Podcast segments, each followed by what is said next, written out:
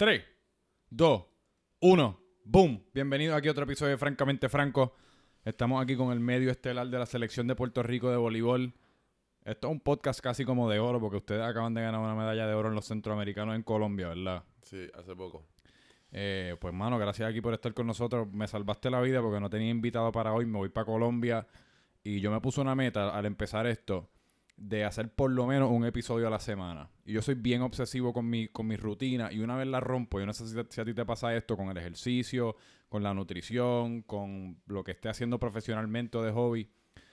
Es difícil como volver después. Exacto. Sí. Yo, si, si me digo que voy a hacer algo una vez a la semana y hay una semana que lo esquipeo, después se me hace bien difícil. Así que esto para mí era bien importante y aprecio que estés aquí. No, un placer. Este, sabes que hemos sido panas Sí, eso hace tiempo, así que la- nosotros empezamos a jugar juntos. especial también. Nosotros eso. empezamos juntos que a los 12 años. A los 12. Cuando yo empecé a jugar voleibol, mi primer equipo, ahí tú estabas. Y ahora yo estoy aquí en la, la oficinita de la casa donde me quería grabo hablando con un micrófono y tú estás ganando medallas de oro. Mano, pero ya tú ves cómo Y cambia.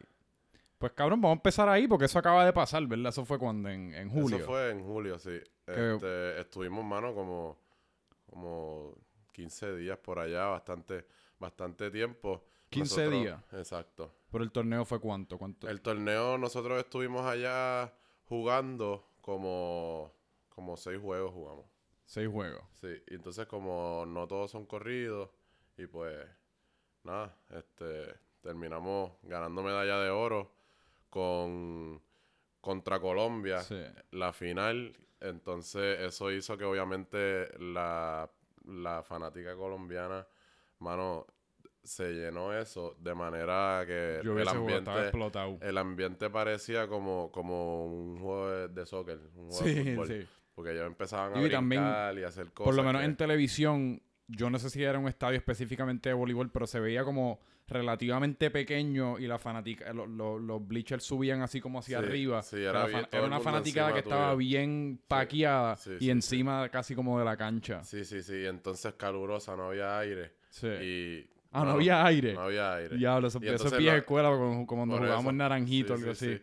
No había aire y entonces no había mucha ventilación, el calor, ¿sabes? Bueno, eso era una de las cosas, la hidratación y todas esas cosas por allá eran bien importantes, especialmente porque este también estábamos jugando la selec- este, la mayoría de la selección estaba jugando superior y el combinar esos dos torneos se nos hizo bien difícil a la mayoría. Ah, ¿verdad? Porque era que también ganaste que el campeonato en superior con los Mets de Guaynabo. Sí, Y también. entonces era como, pues llegaron a la, a la final del voleibol superior, pusieron eso en pausa porque como 14 de los 16 jugadores están en la selección, Exacto. se fueron, ganaron una medalla de oro y volvieron a ganar un campeonato en superior. Exacto. Así que básicamente en julio y en agosto tú todo lo que hiciste fue ganar y celebrar. Bastante corrido, de Básicamente. verdad. Exacto. Básicamente estuve champagne showering. Champagne Este, Showers. Eh, cuan- porque la cosa fue que, que llegamos y, y cuando llegamos, ¿sabes? Nosotros paramos la season estando en la final y el juego y la serie estaba el que gane de cuatro juegos y la serie estaba 2 a 2. Exacto. Y entonces la, la cosa era que en el, en el equipo habíamos siete de Guaynabo, que era el equipo que estaba en la final, el de nosotros, los Mets. Y, eh, y los otros casi seis, cinco de Ajunta, que Sí. son los otros de la final. que eso es, que es bien gracioso. Yo siempre le decía a la gente, nosotros venimos este, de hablarnos trash talking, ¿tú me entiendes? Hablarnos como nosotros hacemos en el voleibol, este, a hacer eh, eh, un equipo, que es algo que como nuestro coach decía, hacen los de Real Madrid y Barcelona cuando Sí. van a jugar con España, la gente en Italia que juegan en contra en Inglaterra, que juegan en Inglaterra después. Y la realidad del caso es que a ti siempre te ha encantado mierda, hablar mierda en la cancha de voleibol. O sea, Sí, sí, sí, y yo, yo encuentro que esa siempre ha sido una de tus fortalezas, porque me recuerdo cuando jugábamos en contra, pues tú- tú sacas de quicio a uno en la cancha. Y eso, o sea, y eso te vuelve, en el voleibol específicamente, tú no te puedes sac- salir de quicio, porque entonces pegas a hacer cosas un poco a la fuerza, y a la fuerza las cosas no resultan tan bien como dándole un poco de cabeza. Sí, sí, sí. Este, el voleibol es un juego bien mental y, y a mí me encanta ese juego, no sé, porque desde chamaquito, Sí. tú te acuerdas, nosotros en el equipo nos hablábamos mierda desde siempre. Bueno, estábamos en el mismo equipo en Borinquen y jugábamos en la high. Y Literal. en Perpetuo y San José eso era, ah, cabrón, esto, lo otro. Estábamos siempre, siempre hablándonos. Y, y tan pronto se acababa el juego, nos dábamos un abrazo, sí, hablando sí. a la familia afuera esa, de la una, cancha. esa es una cosa que, que co- personas no diferencian y es importante porque imagínate tú como que hablar, ¿sabes? Mm, Que, que lo del juego no se vaya afuera, ¿sabes? Exacto. Tú obviamente hay cosas que se tornan un poquito más personales. Eso ahí es que no, no debes llegar como en la NBA que se encuentran en el camerino atrás Sí. o algo así. Pero usualmente esa gente, por ejemplo, ¿sabes? No, no llega a ese nivel de... ¿Tú has tenido a alguien en superior o, en la- o con la selección o en alguna de estas ligas que has jugado recientemente? O tú estuviste en Alemania también, fue, ¿verdad? Alemania, sí. Que se ha encabronado contigo un nivel que se puso como que, que, que se salió de control. Mano, este... Probablemente. Sí. Sí, yo creo que sí, pero no, no, no fuera de control Físicamente. físicamente, gracias a Dios, pero se, de, que, de que funciona y sacan de quicio, que tienen que sacarlo allí de, de la cancha de, de jugar y está haciendo pa- o sea, perretas en el banco también y, y yo sé que eso es directamente causa de que yo le dije dos o tres cosas, pues a veces yo, ¿verdad? Tengo un poquito de satisfacción porque eso ayuda al juego y que ganemos, pero, ¿sabes? A veces tengo ese sentimiento de coño, no estaría bullying este cabrón, como que, que no se sienta tan mal. Sí. Así que hay, que hay que también mantener un balance en eso. Uno ya cuando se torna más profesional, el trash talking es menos, ¿me entiendes? Sí. Y uno debería mantenerlo en lo mínimo. Sí, porque ya tampoco no, no necesariamente conoce a la otra persona. Cuando Sí, uno crece sí. aquí, uno cono- más o menos conoce a todo el mundo conoce y a todo sabes el mundo, Y por eso en Puerto Rico pasa más porque todo el mundo se conoce, pero una vez ya uno en la selección, eso pasa bien poco. A menos que ya tú veas equipos que juegan en contra cada rato. Nosotros ahora mismo llevamos jugando con Cuba y México tiempo. Y de hecho, con Cuba una vez, con un cubano, yo hablé y como que dije dos o tres cosas. Me acuerdo, yo siempre en verdad he tenido esa, no sé si habilidad o, o defecto. Tú dirías que... No, yo, yo encuentro que es una habilidad cabrona porque... Y aparte que te alimenta. Porque se te nota en la cara que cuando tú te, tú te das cuenta que estás sacando a alguien de quicio, tu nivel de juego hasta sube. Por lo menos subía para cuando yo jugaba con, Sí, contigo sí, y contra ti. Hay personas que de ese tipo de juego lo, lo hace jugar mejor. De hecho, había momentos en donde ya cuan- cuando uno se, ¿verdad? tiene más experiencia, sabe con quién hacerlo y con quién no. Claro. Porque Digo, porque hay otras personas que Hay lo que pueden encojonarla... eso. Exacto, y te van a venir a espetar una bola en restricción. Exacto, exacto. Hay gente que dicen, ¿cómo? Que, que se criaron y, ¿sabes? No todo el mundo, no, no todo el mundo es un bobolón que va a ser así. Sí. ¿sabes? Ah, no, ni, ni tener, ¿sabes? Hay gente fuerte de carácter, hay gente que tú no le puedes decir eso porque entonces viene doble.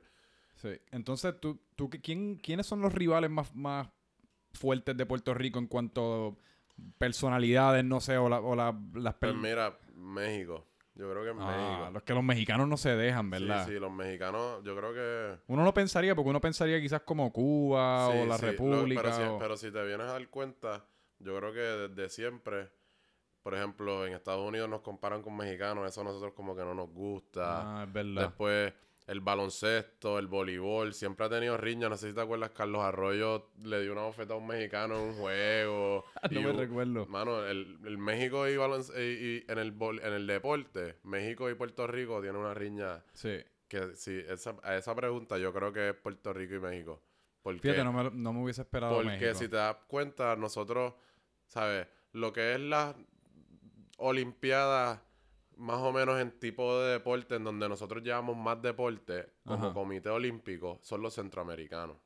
O sea, ¿De esos son nuestros Olympics. Exacto. Obviamente para las Olimpiadas hay que, hay que cualificar, el proceso de cualificación es un poquito más difícil. Claro. Igual los panamericanos. Digo, obviamente las Olimpiadas son las Olimpiadas. ¿Me- me Exacto, las que- Olimpiadas son las Olimpiadas. Entonces, o sea- las Olimpiadas es todo el mundo. Sí. Están los panamericanos, que es América, Ujú. ¿verdad? Los cuales, esos son los juegos que, by the way, cualificamos para el año que viene, Esos que, son acaban ir a- o sea, ustedes fueron a. Colombia, ganaron medalla de oro, de ahí medalla de oro, de ahí fueron a. México. Llegamos, fuimos a, fuimos a México, y digo fuimos, yo no fui, que después te digo por qué. Exacto. Y después, ahora también van a ir a, a- a un mundial en Bulgaria, que se van hoy o mañana, y después te digo por qué no voy también.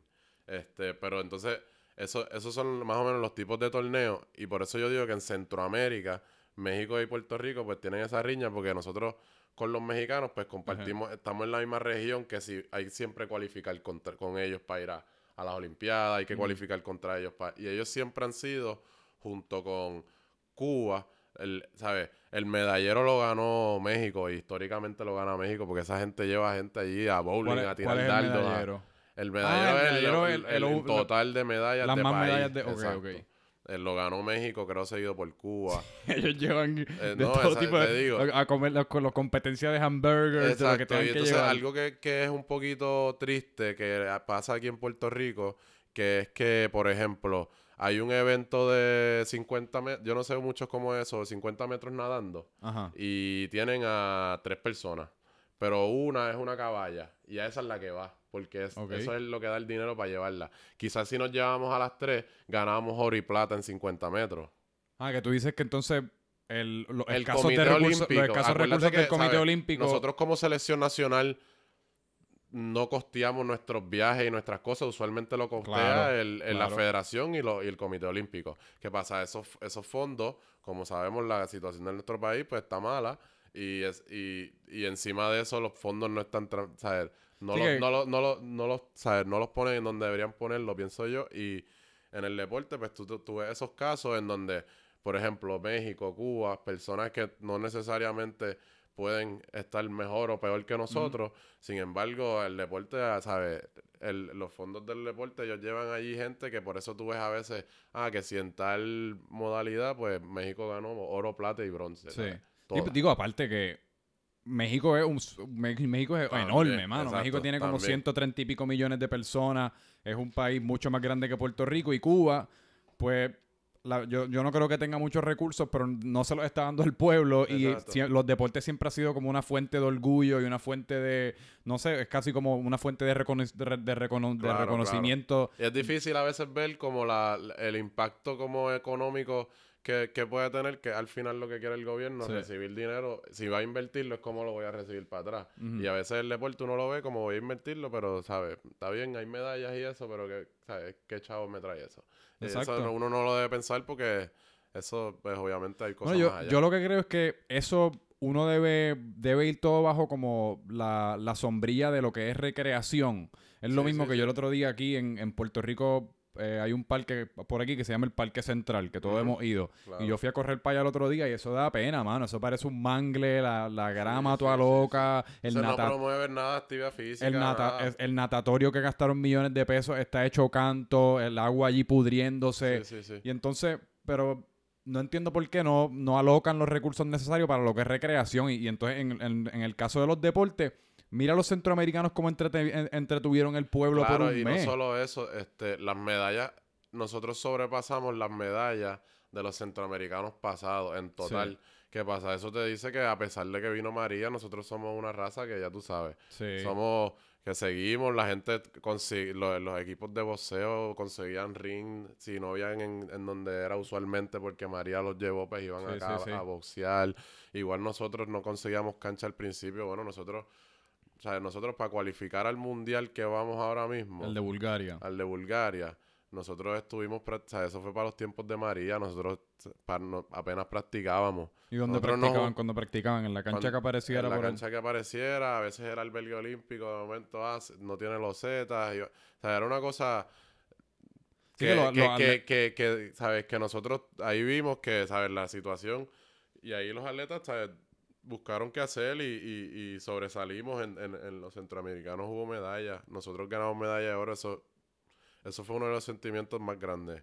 Yo y la, y la realidad del caso es que en cuestión de competencia, porque hablamos de México en, en cuestión de rivalidad más como interpersonal, pero en cuestión de competencia ustedes dominaron esos, esos centroamericanos. sí, o de sea, verdad, ni la final, eso fue en tres sets, ¿verdad? Sí, la sí, final. la final fue en tres sets. Este, y qué te digo, nosotros tenemos ahora mismo un equipo talentosísimo en, Sí. en el voleibol de Puerto Rico, comparable con el equipo que estuvo en la, en la época dorada con Piquisoto y con toda esa de- gente. a ese nivel. Yo pienso que sí.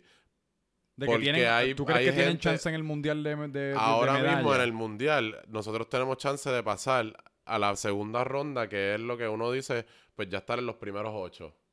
Que si estás en los primeros ocho del mundo, tú estás. Exacto, eres un país que, entonces, ahora mismo en el ranking creo que nosotros ya nosotros llegamos a estar en los primeros 10 del ranking de Puerto Rico. Ahora nosotros estamos, creo que 20 y pico, creo que ya llegamos a los 30. Y eso ha sido por el, el, o sea, el declive que hubo, ha, ha habido en el voleibol. Exacto. Pero ahora que ha ido subiendo y mucha gente se está yendo a la NCAA a jugar, regresan, eso ayuda. Y, y nada, yo pienso que la juventud ha ayudado. Ahora mismo el, el equipo está bien joven. Nosotros tenemos un, un jugador que, que es nativizado, no es nativizado, el, el de papás boricuas, que se llama Auris Torres. Ese y no él, sé cuál es. Y él, él tiene un talento que, que puede aportar, Ya ¿sabes? está en la selección. Él está en la selección con nosotros y él juega eh, profesionalmente en los niveles más altos, en. Polonia, en Italia, ¿sabes? Sí, sí, sí. sí. Haciéndose ¿sabes? buena experiencia, buen dinero y, y, y el voleibol de él está por las nubes, al igual que el de muchos en el equipo. ¿Se hace Bueno, buen dinero allá afuera? Jugando voleibol tú te puedes hacer buen dinero, pero tienes que ser Top. eh, ¿sabes? Tienes que dedicarle heavy y también las posiciones afectan. Por ejemplo, ¿Quiénes son las pos- Yo me imagino la- que la esquina... las esquinas y los opuestos, que son los jugadores en donde en el voleibol ma- hacen más puntos Ajá. y hacen más cosas. Y bombean, defienden. Y, pueden hacer más impacto, por ejemplo, que tú traigas a una esquina que sea andapal, a que tú traigas un libero, porque quizás Exacto. muchos liberos pueden ser andapal, ¿me entiendes? O, Sí, sí, o sí. no. O se- la o serviceable. Exacto. Pero que, que tú traigas a un opuesto que de momento te, te haga 40 puntos, pues eso es lo que tú estás buscando. Y si tú eres ese tipo de persona, como yo pienso que lo son Mauricio y hay dos o tres personas en, en Puerto Rico, tú te puedes meter por contrato, ¿sabes? Más de 100 mil pesos por allá afuera. Tú, tú, tú jugaste en la Liga de Alemania, ¿verdad? Yo jugué en la Liga de Alemania. Y esa, y esa experiencia cómo estuvo. Pues O sea, mira, la experiencia para mí fue súper porque me enseñó cómo era la vida de, de jugar profesional por allá y Ajá. tomarlo como trabajo, pero bien en serio. Yo estaba en la División 2 de Alemania, en la división, ha- había una División 1, obviamente, que además de, de tener más nivel, cobraba más todo. Ajá. Como que eh, eh, se jugaba, ¿sabes? Súper buen boli. Y en, la, y en el nivel 2 también, porque pasa Alemania, al ser tan grande y tener ese deporte y los de y el soccer y el baloncesto, esa gente tienen división 1, 2, 3, 4, 5, Sí, sí, una sí. cosa, ¿sabes? Espectacular que hasta en las división 7 y 8 tuve abuelitos jugando porque pues eso eh, sí, porque, porque el si de tú tienes 65 50 años todavía de 60 libero. años y todavía te queda y, y en esa liga pues en verdad todos son de división 7, ¿me entiendes? Sí, sí, sí. No es que allí va a estar voy a estar yo metiéndole bolas para abajo, ¿me entiendes? Sí. Yo voy a estar en la 1, 2, 3 Sí, sí. Depende de tu rango. Y así es Alemania. Y es bien interesante porque así lo hay en mujeres. Y yo llegaba a ver como que llegar a una cancha. Antes de nosotros está jugando una, unas mujeres. Y yo como que, estas chamadas son como unas bacalas, no sé. Ah, eso es División 6. Ah, ok. Y tú hace sentido porque hay una, Mm. ¿sabes? Hay, hay una mamá allí con sus cuatro hijos. Acabo de salir del Sí, trabajo. ¿sabes? Obviamente, eso es for fun. Sí. Que es bastante cool. Esa gente probab- probablemente... Ah, en División 1 y 2 son las únicas que cobran. Ah, ok. O sea, ahora sí, así Ahora entiendo. Sí que los otros son... Ellos salen de su trabajo, es como Exacto. a salir... de- estaba- una liga que tiene, ¿sabes? La toman bien Claro. profesionalmente. Sí. No es profesional de qué dinero, pero es como que, ¿sabes? Si tú no llegas, quizás te botan del equipo, Sí. cosas así. Que eso está chévere porque algo que, algo que yo lamento después de haberme graduado de high school es las pocas oportunidades, por lo menos en Puerto Rico, porque en los Rico. Estados Unidos se da con las YMCA y los, y los, y los LA Fitness, hay liguitas y eso, pero aquí no hay muchas oportunidades por no ser competitivo en, lo- en deporte. Exacto. Y creo que ahora hacen los torneitos estos en el Convention Center y creo que hay una, una sección o una sección de, de adultos como Open y ahí pues la gente, ahí la gente viene para el, no sé, viene al, a- como a la guerrilla, como uno le dice. Ajá. Y ahí pues como... Eso es lo único que hay, pero como tú dices, no hay algo que a year, a, a través No. del año, pues no...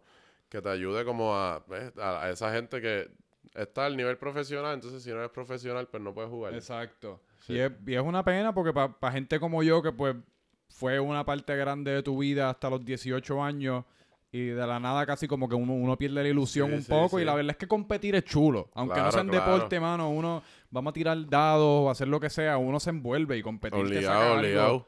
Yo veo que si tú juegas ahora das par de gorros todavía. No, mano. Lo que pasa es que yo, yo nunca brincaba mucho y con la y con la vejez, pues el brinco es lo primero que se va. Así ya que yo se sé- fue, ahora te quedas de libero.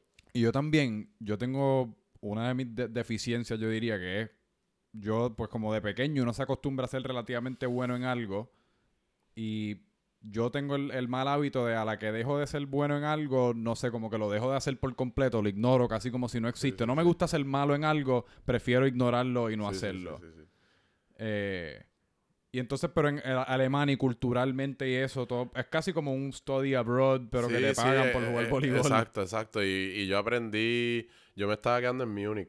En Múnich, En diablo. que Múnich. O sea, chido, yo estaba allí, bueno. yo, yo, yo, vi, yo llegué a ir a la cancha, a la- al estadio del Bayern a ver juegos. Diablo. Los vi, a- los vi jugar contra Atlético en la Champions. ¿Sabes? Una experiencia Sí. que, ¿sabes?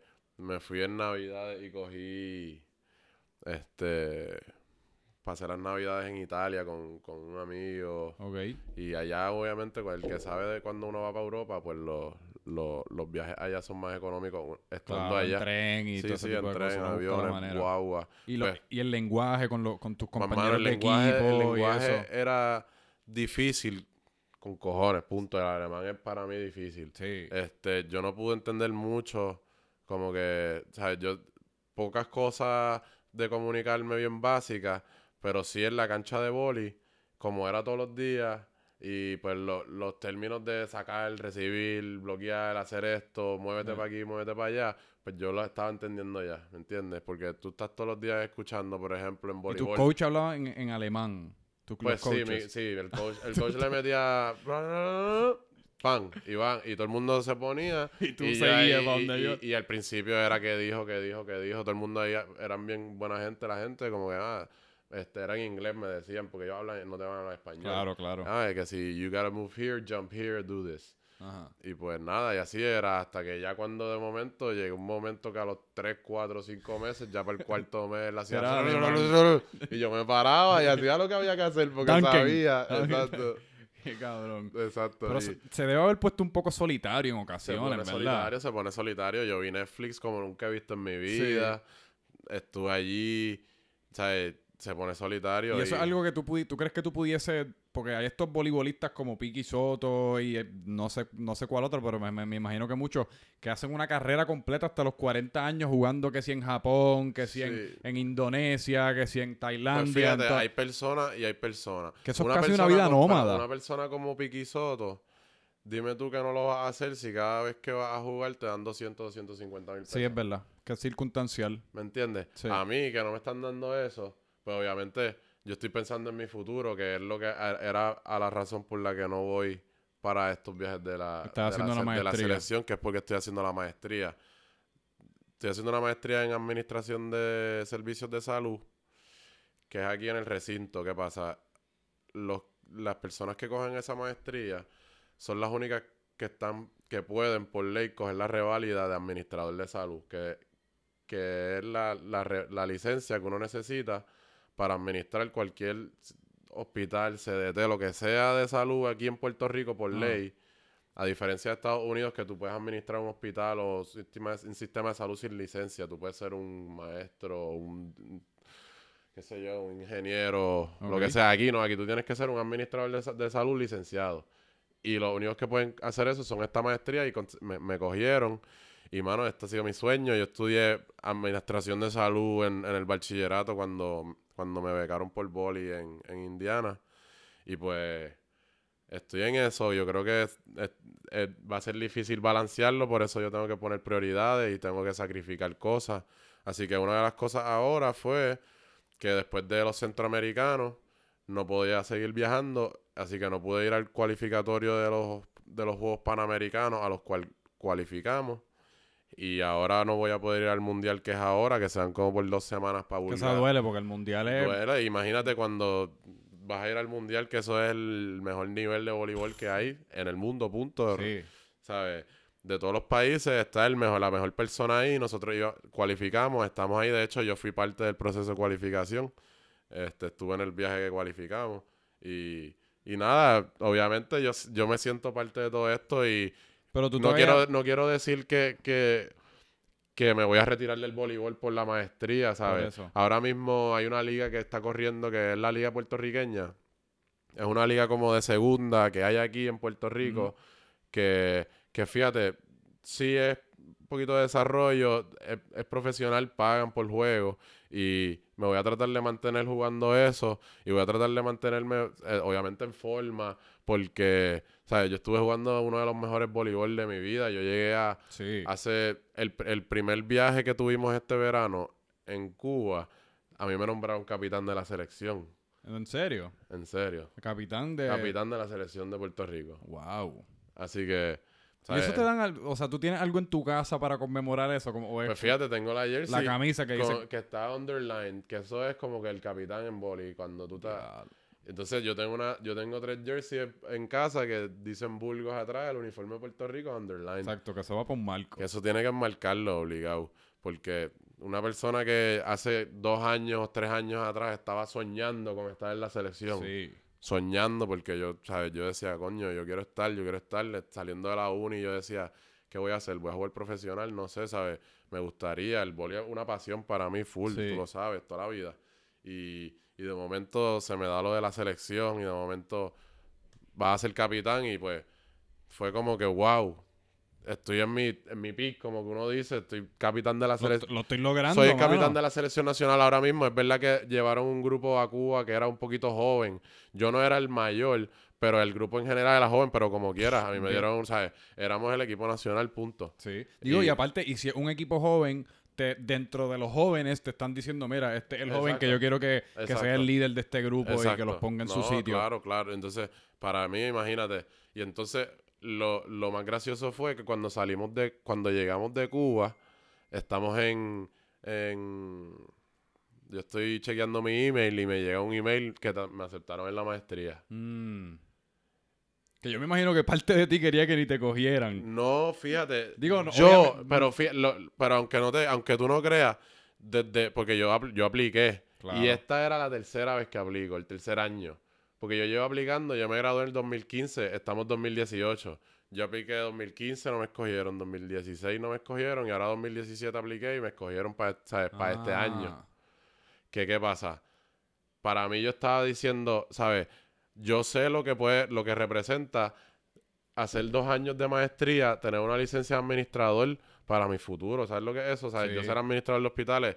Cuando yo en voleibol, obviamente yo sé que ya a los 20 yo a los 25 años sé que tengo que tener una, una base porque del voleibol no voy a vivir. Hay gente pues que quizás quiere seguir del voleibol Sí, y sí. pues también no tienen la educación necesaria para, pues quizás hacer otra cosa, ¿me entiendes? Y quieren seguir en el voleibol, pero yo a diferencia, pues, ¿verdad? Desde chiquito los valores me inculcaron que hay que tener educación. Y pues yo pienso que eso es lo que voy a hacer. Meterle a eso, meterle a la maestría, eh, ho- hopefully, ¿verdad? Estar licenciado, hopefully administ- estar administrando un hospital. Sí. El- y jugando en la selección. y puede jugando ser en la el primer, selección a la el misma primer vez. administrador de hospitales, que es el la- capitán de eh, la exacto, selección. Imagínate. Porque a los 30, 31 años yo puedo seguir jugando boli. Claro, mira. Feñito que Yo tengo lo- 25. Sí. ¿Me ¿Qué edad entiendes? tiene Feñito? ¿Qué edad tenía Feñito cuando se Como retiró? 40. Yo tengo 25. Vamos a ponerle que a los 27 termino la maestría. ¿Sabes? Yo puedo, yo puedo hacer este hiato. eh, nada, ¿sabes? La vida no nunca sabe lo que te va a traer, pero lo que sí sé es que la luz de adelante es la que alumbra. Me escogieron Sí. en la maestría y mi pensar fue, el, ¿sabes? No puedo ir aquí, no puedo ir allá. Y eso fue mi primer pensar. No puedo ir aquí, no puedo ir para allá porque me voy a, ¿sabes? Me, me voy a perder la maestría ya empezando un montón de clases, un montón de exámenes. Ayer tuve uno, Sí. ¿sabes? Digo, yo creo Este- que yo creo que es importante como casi vivir como dos vidas simultáneas, que es lo que tú estás haciendo. Yo creo que de una parte pues, uno está como cumpliendo su sueño y haciendo cosas que son bien de pasión y cosas que uno se disfruta al máximo y estás viviendo en el presente bien cabrón, pero a la misma vez tienes que estar alimentando como el futuro un poco, no puedes Sí, sí, porque sí, después ir a Bulgaria pues ha sido un sueño toda la vida y yo creo que yo hubiese ido a, a Bulgaria, pero después tú llegas y cuando toda la emoción y todo pasa, pues entonces ¿en dó- en dónde estamos ahora? Piché la maestría, Claro, ¿entiendes? claro. Eso- Entonces, al final del día, nosotros queremos ser personas profesionales en, en- en- y cumplir sueños. Y yo tenía, yo tengo bastantes sueños y uno de ellos era estar en la selección, ser lo más, ¿sabes? Representar al país en el voleibol. Eso de la medalla de oro para mí fue un high, ¿sabes? Que yo Sí. decía, wow, a mí me encantaría seguir haciendo esto cuando, cuando gané la medalla. Como yo te había dicho, yo sabía esto antes de los centroamericanos. Cuando yo gané la medalla, yo decía, mano, yo me quiero montarla ahora. Voy a tratar de hablar con los profesores. Eso me pasaba por la mente ahí cuando estaba en el ¿Y high. trataste? no traté porque cuando ya, como tú dices, llegué al low, sí. digo, coño, Ramón, no puede, ¿sabes? Ya Sí, sí, ya hay esto lo habíamos hablado. Hay ¿me que ser práctico. Exacto, así que, nada, eso, eso, eso así hasta ahora en mi vida, ¿sabes? Ah, by the way, el, el campeonato que ganamos con Guaynabo fue el tercero corrido. Boom. Tripit. Tripit. ustedes tenían un monte. ¿Quién, quién carajo le va a ganar a ese equipo? Esta es la selección completa. Sí, mano, pero. Y, y- y la cosa es que del tripit, tripit, ¿sabes? De los que ganaron 2015, 2016, el 2017 no hubo liga por María y ahora 2018. Esos tres años corridos solamente habían, hay tres. Porque obviamente el equipo cambia. Tres jugadores que, que jugaron esos tres años. que eras, me- déjame adivinar, eras tú uno, Ángel Pérez otro. No, porque Ángel Pérez estaba en, en adjunta en estas finales. En- ah, él, no estaba con ustedes en estas No. finales. Era Ah, no Carlos sé por Goa, nuestro acomodador. Ah, pues no sé quién será el segundo. ¿El Carlos Goa es el segundo? No, este, Pablo Guzmán, Pablo Guzmán. que él es de Guaynabo de siempre. Y entonces Seguiel Sánchez. Sí. Ellos- Se- conozco él y de toda la nosotros- vida. el- ellos dos y, y yo. Somos los únicos que estuvimos en los tres. Es verdad que no, no neces- De hecho, Pablo tiene uno anterior en cuatro. Y lo más, y lo más que yo me paso vacilando con, con la familia y eso es que yo digo, no, es que yo yo me retiré con me retiré con tres y me voy a ir para el carajo. ¿eh? y, la cosa es que yo jugué tres años nada más en la liga. Sí, 3 de me, 3. me- me voy tres de tres y me voy a retirar. Carajo, sin bateando para 100. Sí, sí, sí, me voy ya, ya, ya. Déjame chequear un momento la cámara. Dale. Seguimos. Que te quería... Las camisas, las camisas tuyas están brutales. Te ya, ya sabes que te compré una. Sí. Y ¿qué, sí. va- qué- qué vas a hacer con eso? ¿Va- ¿Qué Bueno. vas a hacer más cosas? Seguro, sí. Ya, pues yo... Aaron, Vamos Básica- a cambiar el podcast ahora. Te, va, te, me a entrevistar a mí. Pues básicamente esto todo surgió hace como... Yo vine a Puerto Rico, yo estaba viviendo en Connecticut los últimos dos años. Estaba produciendo un programa de televisión allá de deporte. Eh, y ya cuando estaba acabando, ya más o menos había acabado el trabajo, la maestría la había acabado también y vine de, de vacaciones antes de mudarme. Y ahí fue que decidí, me quiero mudar a Puerto Rico. Me vengo para acá, para el carajo, aquí es donde yo quiero estar y pues yo me voy para allá y lo descifro. Y cabrón, yo me seguía metiendo en Instagram y yo veía toda esta gente como haciendo camisas, haciendo qué sé yo, cosas por su cuenta. Mano, y- y- Arte. ¿Tú me entiendes? Arte y uno es capaz. O sea, si, si esas personas están sacándole un poquito de chavo a un hobby o están haciendo eso y se lo están disfrutando, porque yo no lo puedo tratar tan bien? Tacho, están brutales. es Y ahí me dio ese follón. Se me ocurrieron un par de ideas, las discutí con un diseñador gráfico, desarrollamos como cinco diseños, creo, y lo estamos soltando poco a poco. Este es el primero, ya tengo el segundo que voy a tirar. Y cabrón, en verdad la recepción ha estado brutal. Ah, pues la duro. recepción ha estado súper, súper, súper sí, sí. chula. Ya yo te pedí la X large, me la voy a medir. Si no me queda, pues te la voy a pedir 2X. Y si tienes que hacer las 2X, 2X, sí, de ahora en adelante, te haces una para una pa mí cada, en cada diseño, en los cinco, para tener las cinco. Eh, gracias, gracias. No, pero me, me, me gusta, me gusta. Te tenía que entrevistar mano. para que promocionara eso porque están duras. Y digo, y es que en verdad yo, yo vine a Puerto Rico con la meta de ser, de vivir una vida independiente, y por independiente me refiero de yo ganarme lo mío haciendo lo mío. Sí, sí, sí, being your own boss. Exacto, porque ya yo, yo he estado, mano, ya he dado tumbos y yo traté escuela de leyes, traté trabajos corporativos, traté internados en finanzas, he tratado mil cosas en oficinas y con algún jefe y teniendo que ponerme la corbatita hasta el new y siempre acabo deprimido, siempre acabo en algo, Sí, haciendo sí. alguna loquera como a los tres meses, usualmente el- eh, mi, mi bomba de tiempo dura tres meses, a los tres meses es que todo se va a la mierda. Pero, cabrón, que te quería preguntar porque siempre ha sido una curiosidad mía en todos estos juegos así donde todos estos- los países se congregan, como los centroamericanos, la Olimpiada. Ajá. Hay cuentos legendarios, ¿tú me entiendes? Porque tienen un montón de atletas, las hormonas están vueltas locas. Obligado, obligado. ¿Cómo, ¿Cómo es eso? Como que qué comen, qué hacen, cómo se entretienen, cómo son los cuartos. Mano, pues mira, este, yo llegué a mis primeros centroamericanos y tipos de juegos así que son como que todos los deportes de la mayoría de, de todos esos países en hombres y mujeres Ajá, quedándose en un mismo sitio. sí. Eso es, pues fíjate, ¿cómo te puedo explicar? Cuando yo llegué a Colombia, lo, no- tuvimos la, la suerte para mí de quedarnos en un hotel. Nosotros cuando fuimos a, Ah, allí, ustedes en los centros se nos, quedaron en un nos hotel. quedamos en un hotel porque las villas estaban llenas. Usualmente hay unas villas centroamericanas o hay unas villas olímpicas, hay unas villas panamericanas, el torneo que tú vayas. Y eso es usualmente un montón de edificios así, tipo, en verdad, tipo residencial. Exacto. Y, y con apartamentos allí que usualmente se tal, no, no lo hicieron a tiempo, hay cosas que no, está dusty, esto pasa mucho. ¿Y qué pasa? Las condiciones a veces no son las mejores en las villas, por eso tú ves que cuando la gente va para las Olimpiadas, el equipo de USA o las delegaciones quedan se en un quedan en bote. un bote o se quedan en un hotel, porque they're not up, ¿sabes? Si, si tú eres un atleta de alto rendimiento, de los más duros, tú no Sí. te vas a quedar en un sitio en donde todo el mundo te hace la comida ahí para todo el mundo, esto para todo el mundo, ¿sabes? Pero la experiencia de, cono- de conocer y toda esa gente, pues, es- está cool. ¿Qué pasa? Nosotros, como no la vivimos así full, no te puedo explicar, pero sí te puedo decir de lo poco que vi. Este, un día nos fuimos a ir al gym, porque hay un gym gigante y están dándole, ¿sabes? Por ejemplo, tú le estás dando bench y al lado tuyo puede estar dándole bíceps, el de lucha olímpica 400... y tú, exacto, exacto. Exacto, entonces al lado, al lado, entonces hay un mat y están dos muchachas dándose, haciendo lucha, como que mirándose patas arriba. Acá está la de gimnasta haciendo 40 vueltas. Es, una- es un flow bien cool. Está la, Como que- la de ping-pong haciendo antebrazos. Exacto, exacto. Entonces, hay un ring, están, están ahí tostoneándose. este, y, y lo más cabrón, lo más cabrón fue, estábamos comiendo, porque ese día dijimos, estamos aquí, vamos a comer aquí. Entonces comemos en el Classic como que pam, pam, pam, Sí, esto es lo que hay.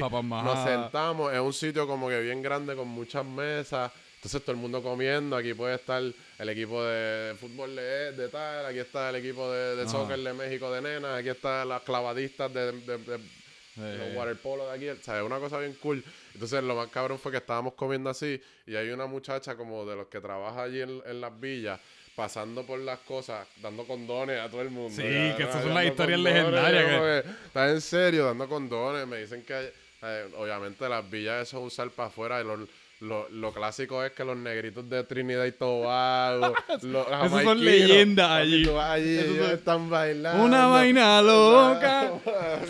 Cabrón, montaban unos paris y yo decía, pero estos cabrones vienen a, a jugar. No, esos tipos van a hacer una cosa y una cosa nada más. Papi, eso es Y como es a ejercer el poder que Dios le dio. Exacto. Como... Ay, cabrón. Pues sí, mano, la- eso dice la... eh, hay una historia loca que dicen que cuando lo... De hecho, creo que es verídica que cuando los centroamericanos fueron aquí en Mayagüez en 2010, se, se, ¿sabes? se taparon los, a- los, los tubos de acueducto por condones. No joda.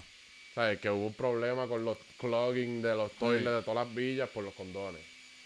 ¿Sabes? Que en Puerto Rico de seguro lo, lo, lo destrozaron también. Es que yo en mi mente me lo visualizaba casi como que uno camina por ahí y, ah, mira, ahí están dos, dos atletas de ping-pong metiendo manos al busto, camina un poquito más. Hay dos de bowling allí chingando en un banquito. Mm, como yo fui de día, pues era no era así, pero llegué a estar de día y la música puesta y, y los negritos metiéndole ya, que me quiero imaginar a las 11, 12, 1 de la mañana. Ay, con porque- whisky. Exacto, que alguien llegó de la disco. Sí, sí, y están, ¿me entiendes? Eso de seguro era un descojón. Quizás lo mejor que pasó. El alcohol y eso es prohibido en esos sitios. pues fíjate, allí, cuando nosotros entramos, pasábamos los bultos por una máquina y unos detectores de metales. No nos hacían así ni nada. so supongo que si querías beber para esconder una, una botellita para meterla ahí, tenía que estar bien difícil, obviamente. Nosotros Y ustedes estaban enfocados, no enfocados en cara- eso, que quizás por eso yo te digo que lo mejor fue que nos quedamos en el hotel porque no tenemos esta, obviamente, ah, aquí hay un montón de gente, o mira, est- estos de aquí se fueron a pariciar, vámonos con ellos, o Sí, sí, sí. estábamos solos allí, la, dele- la delegación de boli, literal. Sí. Un hotel que, by the way, estaba cabrón. Sí. Nos, nos atendían allí una cosa Digo, y aparte brutal. que caben en las camas, porque me imagino camas- que las camitas esas Las de los camas de las villas, pano, estaban para diciéndonos que para estaban... para los voleibolistas y los de baloncesto deben estar de pinga. Pues fíjate, los de baloncesto también se quedaron en otro, en otro hotel, pero para mí que los de baloncesto históricamente aquí en Puerto Rico han sido de más dinero, que usualmente Sí. yo creo que hacen eso. ¿Tú dirías que el baloncesto dentro de todos los deportes olímpicos en Puerto Rico es el más recursos que tiene? By far. ¿Verdad? Por mucho. ¿Quién, De ahí quién? de way, no, no, no, me confundo. Creo que la pelota está ahí. La Porque pelota. acuérdate que la pelota nosotros tenemos millonarios clásico, por sí. montones aquí. Sí, es verdad. ¿Me En entiendes? baloncesto tenemos uno o dos millonarios. Exacto. Allá es millions sí, and sí. millions. Nosotros tenemos caballos en pelota. Es que verdad. nosotros cada vez que ganamos la World Baseball Classic nos daban como, qué sé yo, 100 mil o 300 mil pesos. Qué sé yo, cuando llegamos a, la, a los cuartos era tanto, a los semi era tanto y a la final te daban un millón. Una mierda Ok. así, ¿sabes? Que esa gente tiene Tiene. Y yo creo que esa gente, por ejemplo, cuando van para los torneos, le dan un buen sueldo a cada uno. Por ejemplo, eso es como lo que no pasa en boli. Ajá. Como si de momento para los centros a cada uno nos hubieran dado dos mil pesos por ir. ¿Me entiendes? Sí, sí, sí, sí. sí. Eso no pasa. Da es- un hamburger. Dale, que te Los pasajes un que de gratis. Qué bicho. Eh, y ahorita mencionaste que, que ahora hay muchos jugadores voleibolistas puertorriqueños jóvenes que se están yendo a jugar colegio en el NCAA. Sí, sí, no solo Tú eso. jugaste en IPFW. Sí, en IPFW. ¿Y cómo? por- porque mencionaste que eso, que eso es algo como positivo en el desarrollo de estos jugadores. ¿Por qué? Pues fíjate, porque El sin nivel menospreciarle el sistema del universitario y la LAI que hay aquí, que es la Liga Atlética Interuniversitaria, whatever, el nivel de NCAA es mucho más alto, punto. Salvaje. no solo eso, los programas son mucho más. ¿Sabes? El que está en un programa de NCAA División 1, de cualquier deporte, sea baloncesto, pelota, las nenas que han estado en, en softball o, o en, en tenis, lo que sea, porque en Puerto Rico ahí tenemos atletas de todos y, todas han- y muchos han ido a NCAA a jugar. Este, esos programas lo toman como si, ¿sabes? Tú no cobras porque no puedes, punto. Sí. Pero allí eso es como que tú comes, vives, ¿sabes? Todo es el boli. Allí el mismo coach te decía, tú viniste aquí a jugar voleibol, no a estudiar casi, Sí. ¿sabes? Punto, porque eso era, es- ¿sabes? Allí le toman, cada vez que tú ibas a jugar con alguien, tú lo estudiabas como si fuera un examen. Ujú. ¿Sabes? Aquel ataca por la 4, 32%, acá, ¿sabes? Una cosa como... Y las facilidades, yo me imagino. las facilidades, yo las me, me atrevo a apostar que quizás las facilidades que no sé si que ustedes tenían en IPFW, pero yo que fui a Penn State, que es lo único que he visto, las facilidades allí estaban salvajes. Por eso, que por quizás eso. son mejores hasta que las, las que uno tiene que aquí. cualquiera aquí, que cualquiera aquí. Eso es una de las cosas. Allí tú puedes, por ejemplo, a cualquier hora decir, mira, este de 3 a 5, ¿puedo montar la malla allí, poner dos Y- tubos y ponerle a, a- a practicar? Pues Sí. sí. para conseguir una cancha aquí en Puerto Rico es un peo, ¿sabes? Hoy en día hay que pedir, si...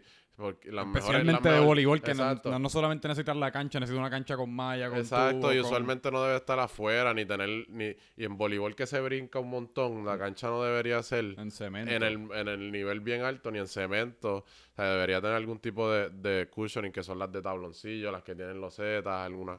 Entonces, ¿qué pasa?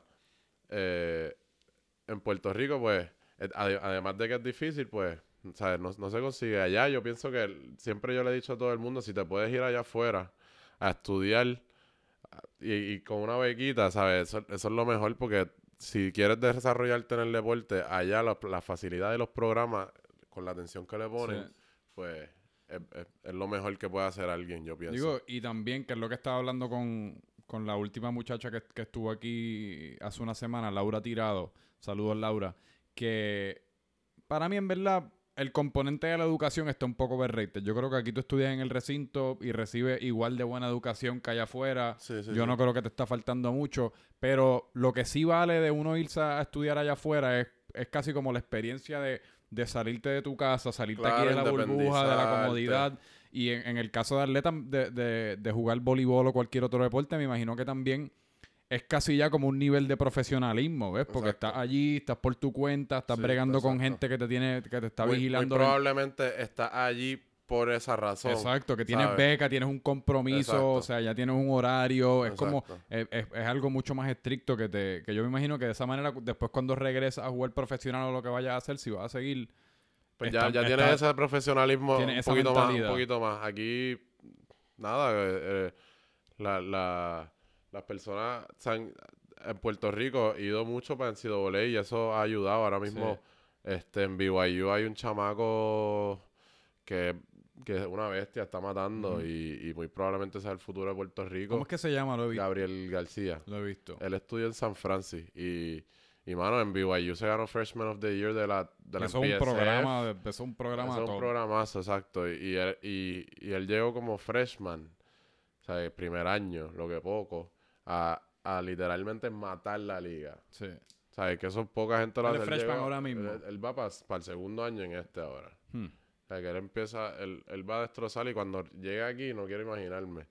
o sea, yo- lo mejor que debe hacer es, es tratar de irse de ahí para Europa. Sí. Porque aquí la liga también Ha bajado el nivel. no que- solo ha bajado el nivel, sino que el, ni- el, el, el, la economía aquí está tan mala que han puesto topes salariales en los cuales los jugadores a- más, más que pueden cobrar, lo más que aspiran a cobrar son, ¿sabes? Ahora mismo el, sa- el tope salarial que pusieron, supuestamente, era de 8 mil dólares en, en la temporada de cuatro meses, que era 2 mil dólares al mes. Esto es el tope salarial, lo más Sí. que tú te Sí, puedes ganar. tú- Nosotros estamos hablando que, estamos hablando de Piquisoto se metía 100 mil pesos. Mm. Obviamente afuera, aquí se llegó a meter, qué sé yo, quizás eso. No quiero especular Sí, aquí, sí, sí. pero la gente aquí antes se metía 60, 70, 50 fácil. Imagínate ahora 8, el tope. El tope. Lo más que, ahora el piquisoto se va a ganar un 8 mil pesos, ¿sabes? Con eso no te da para Para nada, para nada. Porque tú crees que yo te digo que con la maestría esta, lo primero que yo pensé, el boli. Yo, o sea, yo, yo no dije, eh, a diablo, bendito. Así que quizás boli". quizás si hubiese sido para el tiempo de los 60, 70 mil Pues pesos, lo lo, pensaba, piensas pues distinto, claro que porque lo diablo, me estoy metiendo aquí por lo menos Claro, 45, aquí- 50 aquí mil pesos. Esto, con esto vivo. Pero con esto- si cuando digo con esto no vivo, yo tengo que Sí. buscar de qué vivir. Sí, ¿Me entiendes? sí, y por eso, pues, el voleibol, este, hay que, hay que subirlo aquí y eso, eso le toca a la administración, a que, a, ¿sabes? No, so- viene desde arriba, desde el gobierno, los fondos que le dan a los deportes, hasta, hasta cómo administrar esos fondos. Y, y nada, el, el desarrollo, lo que tú dices, que tú, que tú llegues al parque central y puedas correr, ¿me entiendes? Es que ah, por alguna razón los deportes siempre se han visto como alguito, ah, los nenes juegan con la bolita y eso. La gente ignora el ejercicio, mano, y yo y por ahí, que lo, lo- lo he hablado aquí antes, por ahí está la gente deprimida de casorilla, por ahí está la gente ansiosa de casorilla, por ahí está la gente con problemas físicos de casorilla, y están buscando todas las avenidas disponibles para curarse, menos salir y correr dos millas, menos salir y correr un poquito de bicicleta, por lo menos caminar de aquí al supermercado en vez de No, montarse y- en el y- carro. Y, y yo pienso que eso también es porque, pues, porque nosotros no tenemos que el gobierno incentivize eso, porque Sí. pues, no, no Digo, pero es que por en, en la sociedad, por alguna razón, todavía en Puerto Rico no se siente como algo esencial el ejercicio o una vida como activa. Por ejemplo, o- ahora mismo de aquí de tu, de tu casa, tú no puedes caminar a- al supermercado más cerca porque, porque todo es por carro. Aquí todo Sí. está construido para que sea por carro, ¿me Sí, entiendes? Y entonces, ¿qué me, qué me... Para un sitio tan pequeño, que es lo más, es lo más loco de todo. Un sitio que debería ser tipo, yo puedo caminar para San Juan ahora. A la si me- placita, a todas y- y que- partes. Y que, sea un caminito de aquí a San Juan, ¿me Sí, entiendes? sí, Al viejo. San Juan que sea un caminito, como era en Alemania. Cuando yo estaba en. Alemania, Sí, porque en Europa, y si no, eh, en bicicleta tú puedes llegar pues a todas claro, partes en Europa. eh, y todo hay un caminito, todo está, ¿sabes? La estru- el, el urban planning. sí. Aquí es un desastre, eso es, Ujú. eso es de siempre. Aquí hay casas donde no debería haber casas. Aquí hay. Bueno, somos 4 millones de personas en una isla que caben Imagínate, las cosas aquí se derrumban. Ah, diablo, ¿por qué construimos una casa ahí? Pues cabrón, porque estaba así, ¿entiendes? Cosas como Sí, esas. sí. Este, pero pues, parte de. Eh, y entonces, pues nada, última pregunta es que no, no había hablado esto contigo y en el pasado hemos discutido de esto, acerca de esto como, como unos locos. Eh, fanático de los Lakers, ahora O sea, se sabía que venía esa. LeBron, ¿cómo nos sentimos? Pues, mano, si no eres fanático de los Lakers, si tú, ¿sabes? O Como sea, de- si eres fanático de los si Lakers eres y no de quieres a LeBron, Y, y tú vas a ponerte con esas, pues no eres fanático de los Lakers. exacto. Así que, pu- punto, tú eres fanático. Yo, yo soy fanático de los Lakers. Y obviamente, Kobe es mi jugador favorito. Sí. Pero los Lakers era lo- a lo que yo voy, ¿sabes? Y gracias a que Kobe estuvo todo su, toda su vida en los Lakers y me lo hizo fácil porque no tuvo, no estoy como ahora los, los- la gente de LeBron que solamente le, le- está por LeBron Mm, y, y ha tenido que estar con diferentes equipos. También lo entiendo porque pues, tú puedes ser fanático de una persona también, puedes ser fanático de un equipo. Están los que quizás eran fanáticos de, de Real Madrid nada más por Cristiano y ahora Sí, son sí, sí. fanáticos de, del Juve, ¿me entiendes? eh, eh. Pero yo soy fanático de los Lakers hasta la muerte. Ahora con LeBron, mano, tenemos el, ¿qué puedo decir? El mejor jugador que está ahora mismo en el mundo, punto. En, el- en mi equipo. Tengo todo el clout, como cabrón. dicen. Tengo, tengo todo Tiene el fanáticos nuevos. Tengo fanáticos de todo. o sea, eh, ahora cuando Yo soy cuando fanático de los cuando yo Lakers ponga el eh, ESPN, va a estar hablando alguien y atrás va a estar la- la- los Lakers, ¿me Sí, entiendes? sí, sí, sí, sí. Punto. Y, mano, a mí me gustaría que, que, le- que les vaya bien, pero la, en verdad la, la NBA se ha puesto tan interesante que, que es impresionante hablando de los deportes, en que en, en ese, en ese, o sea, en ese aspecto la NBA es un mundo, es una cosa cabrona. Esa gente Dominan las redes sociales. Mano, esa gente cobra una millonada. Sí. Y, se lo, o sea, y es por, por- y es por eso, por, por el hype que crean. Sí. Eso es una cosa, es una cosa cabrona. Jugadores que son estrellas pero marginales. Tú te metes en Instagram y tienen 2, 3, 4 millones de seguidores. O sea, el NBA en, en el awareness con la juventud y las redes sociales está en se otro ha, nivel. se ha vuelto demasiado. Y esa gente ha hecho un trabajo bueno de, de, de que los jueguitos de televisión, ya mismo esa gente los va a poner por Facebook, una pendeja Sí, así, sí, ¿sabes? sí. Esa gente, Amazon ya mismo va a comprarlo todo. Eh, bueno, pues ahora yo soy fanático de los Lakers también. Me, cost- me costó trabajo admitirlo, pero la verdad es que lo que sí me ha gustado de ser fanático de LeBron es. Es, un- es refrescante cambiar de equipo cada par de años. Te mantiene, no sé, te mantiene nuevo. Ok, es como tam- no, también. cuando te también. aburres de tu pareja después de 5, 6, 12 años de Eh, a casado, rayo. pues los Lakers ahora son mi Y a chillitos. rayo, pues está Son mi chilli. descontrolado. Nadie, nadie, va, nadie va a ser tu novia, papi, porque no va a durar con no sé por qué ellos. dije 5, 6, me refería como Ok, a 15 o ok, 16. ok, ok. Este, pues, hermano, Laker Gang. El Laker Gang. Y pues cabrón, gracias. Gracias por haber venido aquí. ¿Sabes cómo es? Va a ser un Ramón. Bulgo, centro estelar de la Selección Nacional de Puerto Rico de Voleibol. Y pronto va a administrar algún hospital. Aquí Espere- en Puerto Rico, punto. esperemos que te enfermes y tengas que visitar el, hosp- el hospital. que Esperemos no que la, la, la, la salud aquí mejore y no tengamos nadie en el hospital. Exacto. Eh, pues nada, como dice Coscuyo, la real hasta las tetas. Gracias, Hasta Corillo. tetas. Francamente franco.